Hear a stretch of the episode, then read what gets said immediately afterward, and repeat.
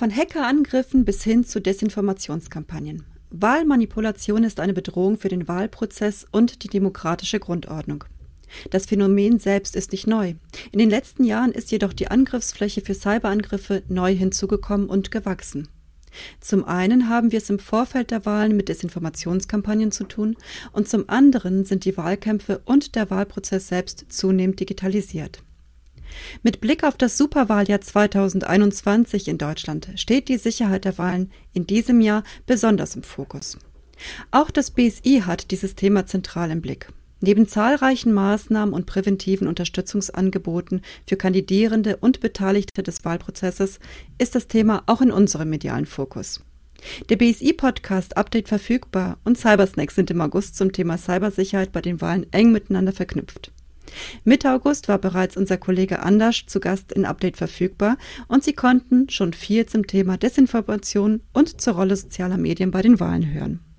In Cybersnacks wollen wir heute das Thema vertiefen und unter anderem über Cyberoperationen sprechen. Wir freuen uns sehr für dieses Thema Julia Schütze, Projektleiterin für internationalen Cybersicherheitspolitik bei der Stiftung Neue Verantwortung, als Gast begrüßen zu können. Wir freuen uns sehr, dass Sie dabei sind. Hallo, ich freue mich auch.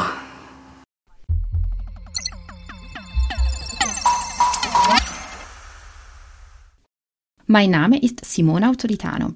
An meiner Seite ist Agnieszka Pawlowska. Und damit herzlich willkommen zur zehnten Folge von Cybersnacks, dem Cybersicherheitspodcast der Allianz für Cybersicherheit. Am 14. Juli 2021 fand die Bundespressekonferenz der Sicherheitsbehörden zum Thema Wahlsicherheit statt. Die Vorbereitung und Durchführung der Wahl sei sicher, so Bundesinnenminister Seehofer. Es würden jedoch Versuche der Einflussnahme auf niedrigem Niveau beachtet. Beginnen wir mit einem Überblick der Bedrohungslage. Wahlen in Deutschland. Was ist überhaupt potenziell hackbar und wo liegen die Angriffsflächen?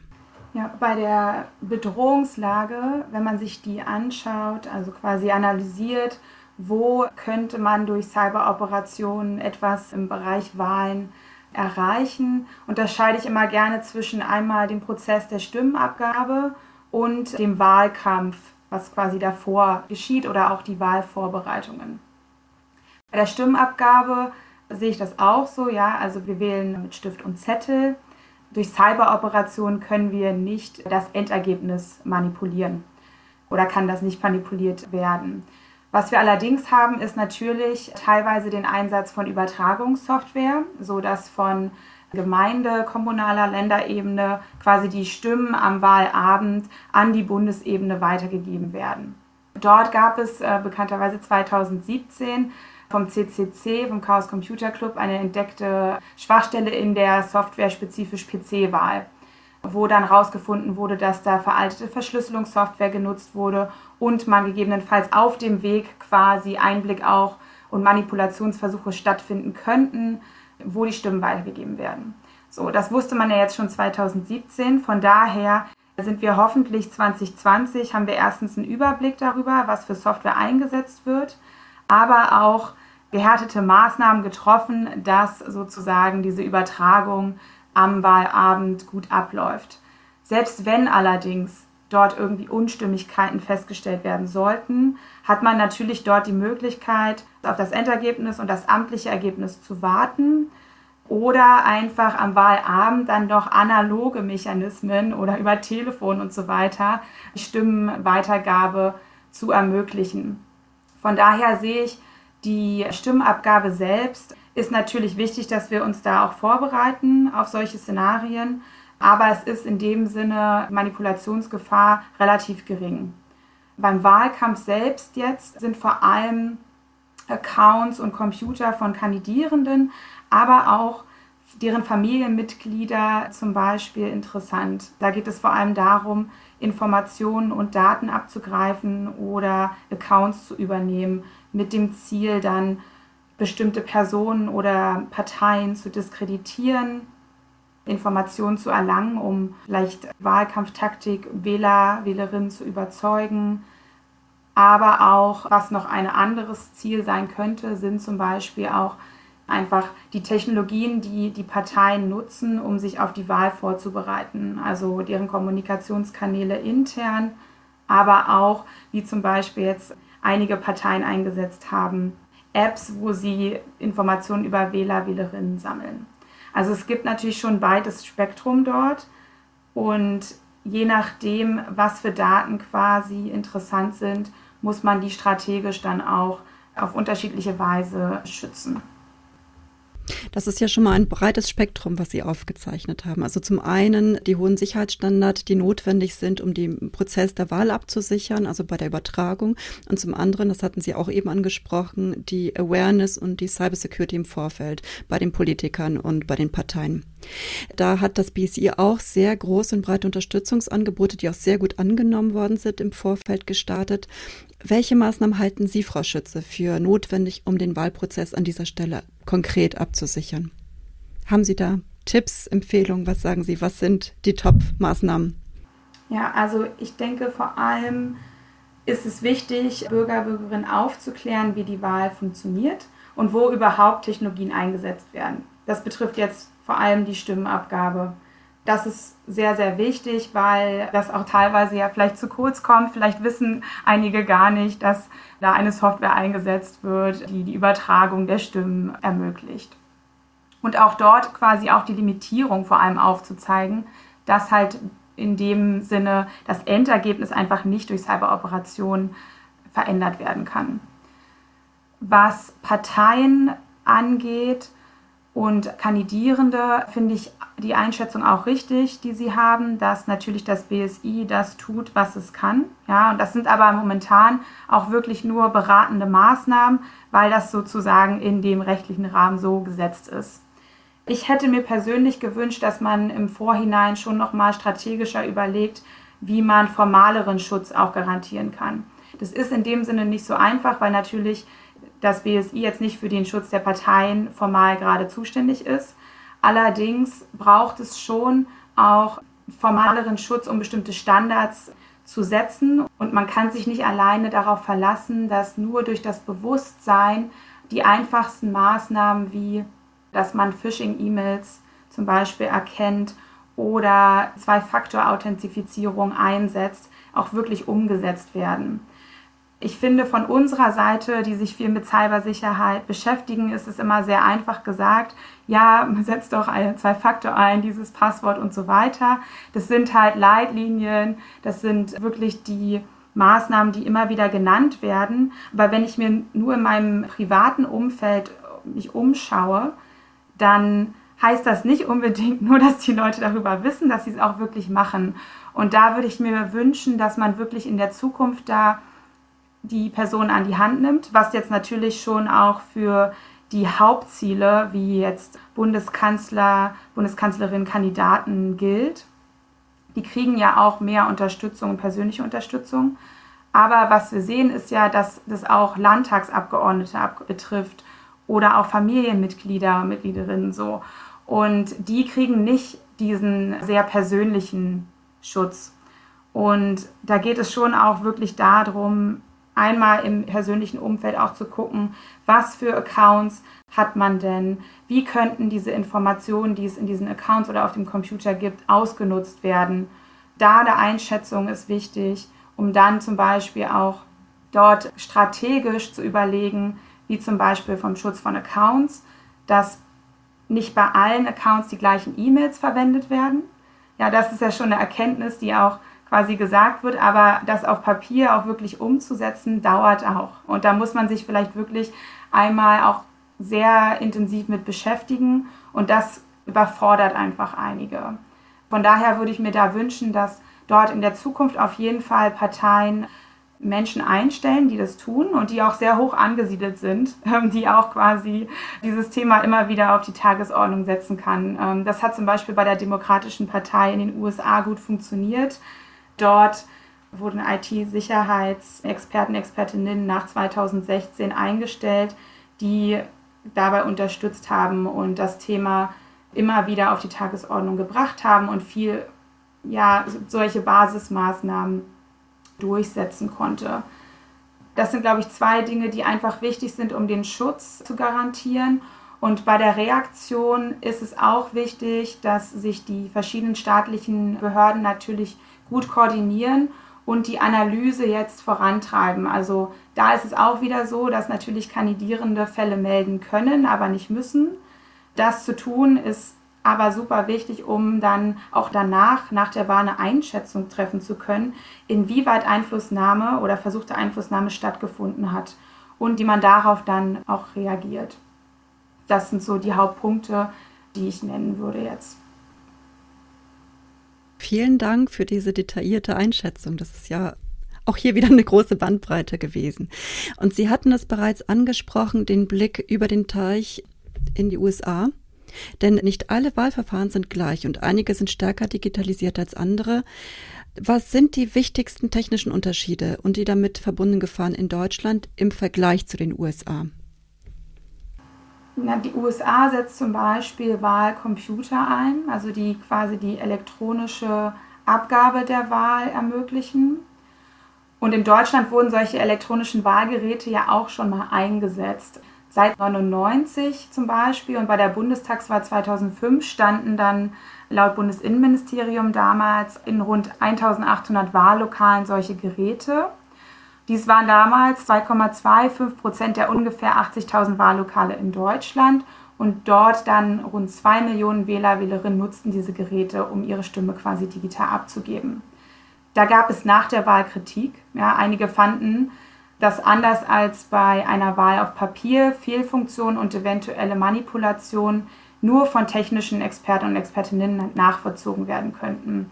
Und dass es keine Quittungen des Wahlvorgangs auf Papier gäbe, ist es dann auch nicht möglich, quasi Fehler zu bestimmen.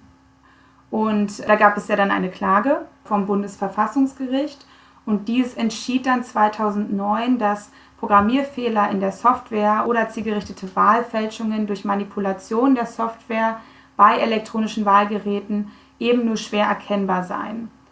Und außerdem gäbe es dann auch die Möglichkeit einer sehr breiten Wirkung von möglichen Fehlern oder gezielte Wahlfälschungen. Und das sei halt nicht vereinbar mit der Wahrung des Grundsatzes der Öffentlichkeit der Wahl. Und das bedeutet, dass jeder ohne computertechnische Kenntnisse eigentlich nachvollziehen müsste, ob seine abgegebene Stimme als Grundlage für die Auszählung oder jedenfalls als Grundlage für eine spätere Nachzählung unverfälscht erfasst wird. Also Fazit, bei uns ist es generell eigentlich nicht verboten, digital bei der Bundestagswahl zu wählen, aber die eingesetzten Technologien müssen quasi diese Anforderungen, die durch das Gericht gesetzt wurden, erfüllen, um zugelassen zu werden, um Manipulationsfreiheit zu garantieren und dass halt wirklich jeder nachvollziehen kann. Die USA hat eigentlich das gleiche Problem, hat aber nicht diesen Grundsatz. So, von daher sind dort auch Wahlcomputer ohne Quittung zum Beispiel 2016 eingesetzt worden und in Georgia, wo quasi diese Nachzählung 2020 jetzt stattfand, weil halt Stimmen kamen, ja, es wurde manipuliert. Diese Papierquittungen wurden erst kurz vor der Wahl dann auch eingesetzt. Sprich, da sieht man, dass natürlich, wenn das Ziel ist, Unsicherheit zu schaffen über das Endergebnis, was auch alleine schon durch eine Desinformation passieren kann, wo es gar nicht darum geht, dass vielleicht die Cyberoperation erfolgreich war. Man kann auch einfach sagen, es gab eine. Aber es können dann nur Experten und Expertinnen nachvollziehen, ob das wirklich stimmt. Dann muss man diesen wenigen Menschen vertrauen. Und in Deutschland haben wir ein Glück, finde ich, diesen Grundsatz, der es einfach schwerer macht, solche Technologien dann einzusetzen, was in so einem Fall natürlich dann hilfreich ist. Es gibt ja auch viel Forschung dazu, quasi Sicherheitsanforderungen und Gestaltungsvorschläge rechtskonform zu entwickeln, sind wir da noch nicht. Es gibt nicht eine Technologie, die das momentan für Parlamentswahlen zumindest erfüllt. Und ja, da liegt quasi die Gefahr in den USA, dass es zu einfach ist zu sagen, die Wahl ist manipuliert, obwohl sie es gar nicht ist. Und da einfach diese Unsicherheit herrscht. Und dieses Problem haben wir in dem Sinne in Deutschland, zumindest bei der Stimmabgabe, nicht. Genau über den Begriff Desinformation und Desinformationskampagne würde ich jetzt gerne sprechen. Wir haben Desinformationskampagnen erlebt, die darauf abzielen, die Bürgerinnen und Bürger durch strategische Kommunikation von der einen oder anderen politischen Position zu überzeugen. Aber welchen Stellenwert haben Desinformationskampagnen innerhalb breiterer Hacking-Operationen?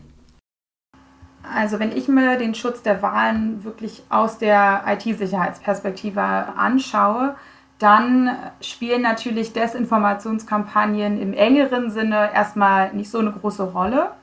Allerdings gucke ich mir natürlich auch weitergehend an Schutz von Wahlen generell.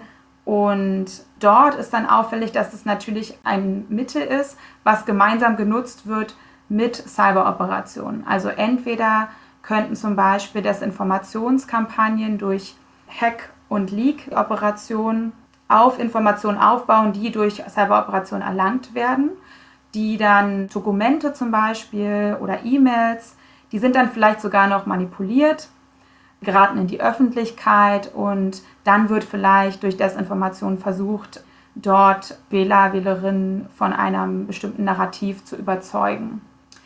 Gleichzeitig können zum Beispiel auch Cyberoperationen die Basis sein, um Desinformationskampagnen zu bauen. Also wenn wir uns zum Beispiel vorstellen, es gibt einen riesen Datensatz über Wähler, Wählerinnen und was sie denken und wo sie sich unsicher sind, dann sind diese Informationen natürlich interessant, um ein Narrativ zu bauen, was eine Desinformation gestaltet. Von daher muss man das, glaube ich, zusammen betrachten. Gleichzeitig sind die Präventionsmaßnahmen natürlich total unterschiedlich. Und das macht es dann schwierig. Also ich glaube, von den Akteuren, die böswillig Einflussnahme nehmen wollen, sind das quasi zwei Mittel. Die können gemeinsam genutzt werden, manchmal separat. Und die versuchen quasi durch diese Mittel ihre Ziele zu erreichen. Ja, Diskreditierung von bestimmten Personen oder generell Unsicherheit schaffen. Von der Präventionsperspektive haben wir es ein bisschen schwerer, weil natürlich die IT-Sicherheit zu schützen, das sind verschiedene technische aber vielleicht auch ja, politische Maßnahmen, die wir treffen, die anders sind als jetzt zum Beispiel die Kompetenz aufzubauen von Bürger, Bürgerinnen, um Desinformation zu erkennen und darauf nicht reinzufallen. Ja, das ist so die Prävention. In der Reaktion würde ich sagen, könnte man das dann wieder gemeinsam betrachten, weil es sind ja, wenn man jetzt zum Beispiel auf die böswilligen Akteure reagieren will, zum Beispiel, ja, man stellt fest, dieser Akteur hat diesen Mitteln Einfluss genommen und man weiß, wer dahinter steckt. Man möchte sanktionieren oder so, ginge ja in der Theorie auf EU-Ebene. Dann stellt sich die Frage, ob man das dann vielleicht doch gemeinsam betrachtet. Also die USA zum Beispiel macht das so.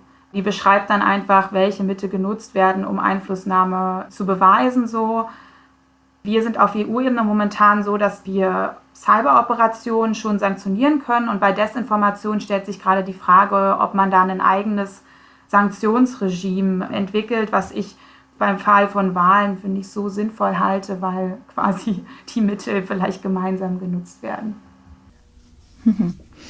Solche Desinformationskampagnen haben wir schon beim US-Wahlen im Jahr 2016 gesehen. Wir haben diesbezüglich auch schon kurz darüber gesprochen.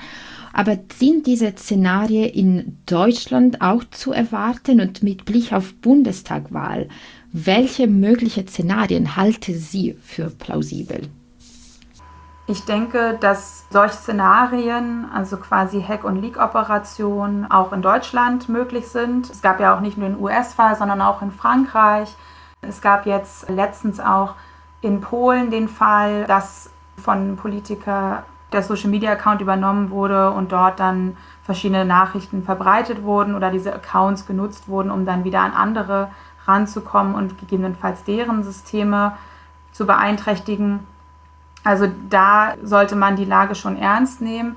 Es ist natürlich gerade auch ja, ein schwieriger Wahlkampf, würde ich sagen, wo natürlich solche Desinformationen oder gegebenenfalls geleakte Dokumente, die dann verändert wurden, bei manchen Gruppen auf fruchtbaren Boden treffen. Von daher ist es, glaube ich, wichtig, sich da schon darauf vorzubereiten, falls so etwas passiert. Also sagen wir mal, es gibt Dokumente, die angeblich von regierenden Parteien verschickt wurden, die vielleicht über die Corona-Pandemie jetzt waren und die dann geleakt werden und vielleicht nicht echt sind. Ja, also wie würde man darauf reagieren?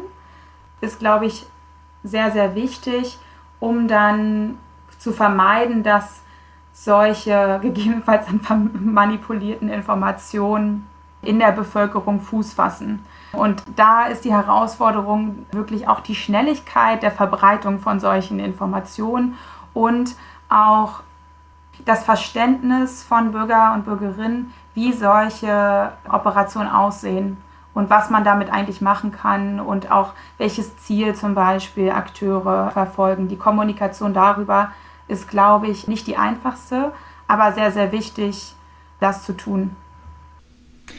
Ja, also Cybersicherheit von Wahlen hat wirklich viele Aspekte und ist eine Aufgabe für viele. Das ist äh, auch mit unserem Gespräch heute wirklich ganz klar geworden. Wahlbüros, Kandidaten, Umfrageinstituten, aber auch Medien. Also alles sollten wirklich eine Rolle spielen. Ihrer Meinung nach, was ist die Rolle von Staat, Wirtschaft und Gesellschaft und wie können wir als Bürger und Bürgerinnen dabei unterstützen? Ja, sehr gute Frage. Also ich beginne mal mit Staat, was wir jetzt gerade haben auch. Und dann vielleicht weiter, wo ich sehe, was so Politik und politische Akteure in der Zukunft vielleicht noch machen könnten. Also für mich gehört schon dazu, dass natürlich der Staat die Analyse der Bedrohungslage übernimmt. Sicherheitsbehörden haben auch nochmal Zugang zu anderen Informationen, können sich auch mit anderen Staaten vielleicht besser austauschen. Evidenz sammeln und sich darauf vorbereiten. Auch eine Analyse der Schwachstellen, also quasi, wie ich meinte, welche Software nutzen wir denn überhaupt, ist sehr, sehr wichtig, um dann ja, zu überlegen, welche IT-Sicherheitsmaßnahmen sind sinnvoll und wo müssen die umgesetzt werden. Dann natürlich Aufklärung. Ich finde, das passiert auf jeden Fall viel mehr als 2017. Ja, auch diese regelmäßigen Pressekonferenzen kann man nicht unterschätzen. Es ist schon bei mir auch im Bekanntenkreis angekommen und ich werde auch gefragt, ja, wie sieht es denn aus? Von daher bin ich darüber ganz froh, dass das schon auch in den Mainstream-Medien angekommen ist. Da die Rolle auch der Medien, auch wirklich da differenziert zu berichten und aufzuklären, nachzufragen und auch, ja, vielleicht auch keine Panik zu verbreiten, wo vielleicht keine Panik nötig ist.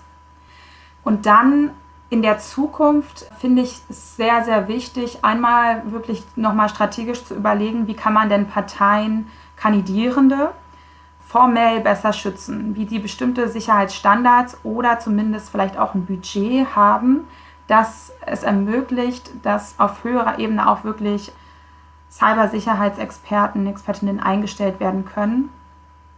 Weil das ist ja auch ein Problem, was wir jetzt nicht nur während der Wahl haben, sondern auch generell für Politik und politische Akteure, auch auf Länderebene, aber auch ja, Politiker, Politikerinnen, die sich jetzt vielleicht überlegen, was können sie denn, denn so nach der Wahl noch besser machen? Geht es wirklich darum, anderen Akteuren zu ermöglichen, dabei besser zu unterstützen? Also zum Beispiel haben wir in Deutschland jetzt nicht so eine gute Aufstellung, was so Hack so und so Programme angeht, Bug Bounty Programme wo man dann proaktiv vielleicht einfach mal mit dem Staat gemeinsam Leute aus der Wirtschaft, aus der Zivilgesellschaft, aus der Wissenschaft zusammenzieht, um mal mit dem Ziel so, okay, wir wollen die Wahlsysteme besser schützen. Wir machen jetzt so ein, zwei Tage quasi mal noch eine Veranstaltung dazu und versuchen mal diese Systeme proaktiv zu hacken und danach besser zu schützen.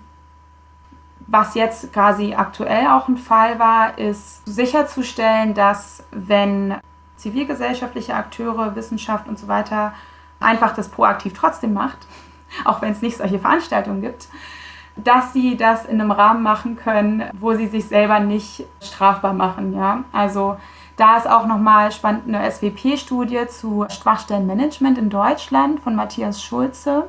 Die hatte ich mir dann auch nochmal angeguckt weil der hatte sich angeschaut, wie Deutschland sogenannte Coordinated Vulnerability Disclosure Policies anwendet.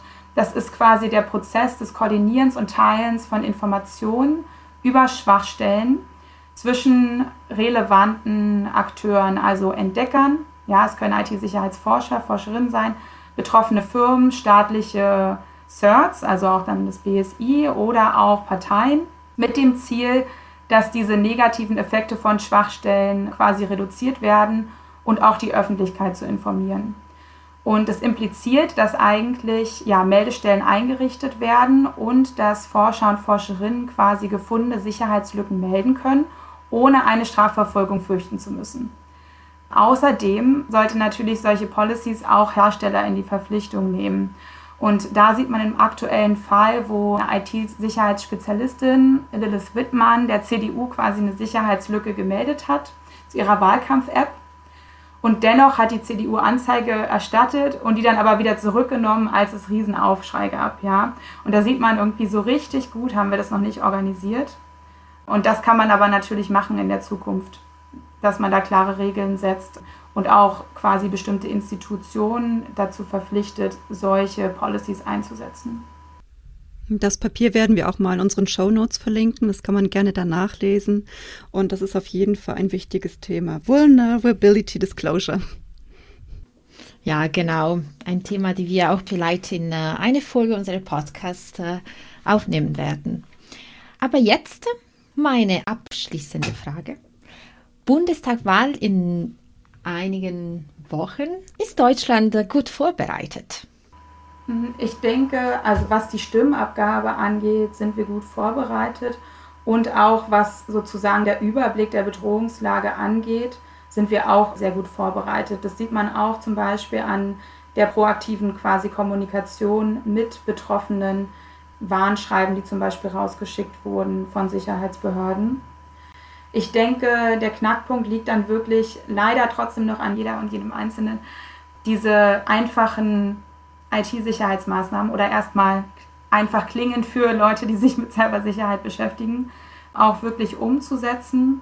Und da ist natürlich einfach die Breite quasi an Akteuren, die das betrifft, sehr, sehr groß. Und da denke ich, dass wir da uns ja kontinuierlich Gedanken machen sollten und ja, das Thema weiter ernst nehmen sollten. Aber ich finde schon, dass wir natürlich im Vergleich zu 2017 dort eine viel direktere und offene Kommunikation schon mal drüber haben, sodass hoffentlich, wenn etwas passiert, dass die Leute nicht komplett überrascht und dort die Akteure natürlich auch vielleicht solche Szenarien schon durchgespielt haben und auch besser wissen, wie man dann reagiert, um Schaden abzuwenden. Ja, das ist schon äh, eine gute Nachricht. Vielen Dank für das interessante Gespräch. Vielen Dank. Am Ende jeder Podcast-Folge haben wir den Cybersnacks-Radar für Sie vorbereitet mit Themen, die in Zukunft cybersicherheitsrelevant sind. Simona, was hast du auf dem Radar? So, Agnieszka, heute möchte ich gerne einen Tipp mit unseren Zuhörerinnen teilen. Das heißt Women for Cyber.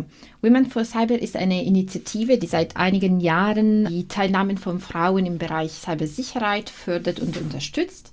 Äh, und ich habe vor kurzem an einer Veranstaltungsreihe auch teilgenommen, die diesen Sommer zwischen Juli und August stattfand und hatte dort die Gelegenheit, mit so vielen verschiedenen Expertinnen aus den ganzen Europa und der Welt in Kontakt zu treten und die kennenzulernen. Und das wollte ich ja super gerne an dieser Stelle wirklich weitergeben. Und weitere Veranstaltungen und Initiativen werden regelmäßig auf der Webseite von Women for Cyber veröffentlicht. Ich lade Sie herzlich dazu ein, einen Blick darauf zu werfen. Das klingt spannend. Ich habe von der Initiative auch schon viel gehört. Ich schaue mir das gern mal an. Ich habe auf dem Radar etwas, was Frau Schützer schon angesprochen hat, nämlich letztendlich wird die Bundestagswahl immer noch mit Stift und Papier entschieden. Aber es gibt andere Abstimmungsprozesse außerhalb der Bundestagswahl zum Beispiel, die immer stärker zunehmend digitalisiert werden. Also ein Beispiel klassischerweise sind die Aktionärshauptversammlungen. Und da haben wir in den letzten zwei Jahren eine rasante Entwicklung beobachten können. Deswegen habe ich auf meinem Radar einen Ausblick auf den Dezember. Dort erscheint das BSI-Magazin mit einem großen Special zu Online-Wahlen. Unter anderem mit einem Beitrag über die technische Richtlinie TR 03169, die den Einsatz von IT-Grundschutz bei Online-Wahlen beschreibt. Frau Schütze, haben Sie etwas auf dem Radar und was wollen Sie gerne mit uns teilen? Ja, ich habe auf dem Radar natürlich wirklich auch die Bundestagswahl und auch die Wahlprogramme, ähm, gerade was Cybersicherheit betrifft, zu analysieren, was kommen da jetzt vielleicht für neue Ideen auch und Verbesserungsvorschläge auf uns zu.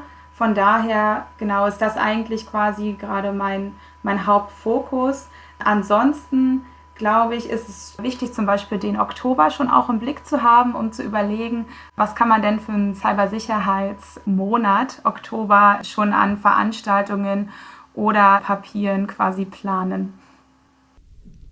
Vielen Dank. Wir freuen uns über Ihr Feedback unter info at cyber-allianz.de und auf Twitter unter at cyberallianz. Bis zum nächsten Mal und bleiben Sie cybersicher.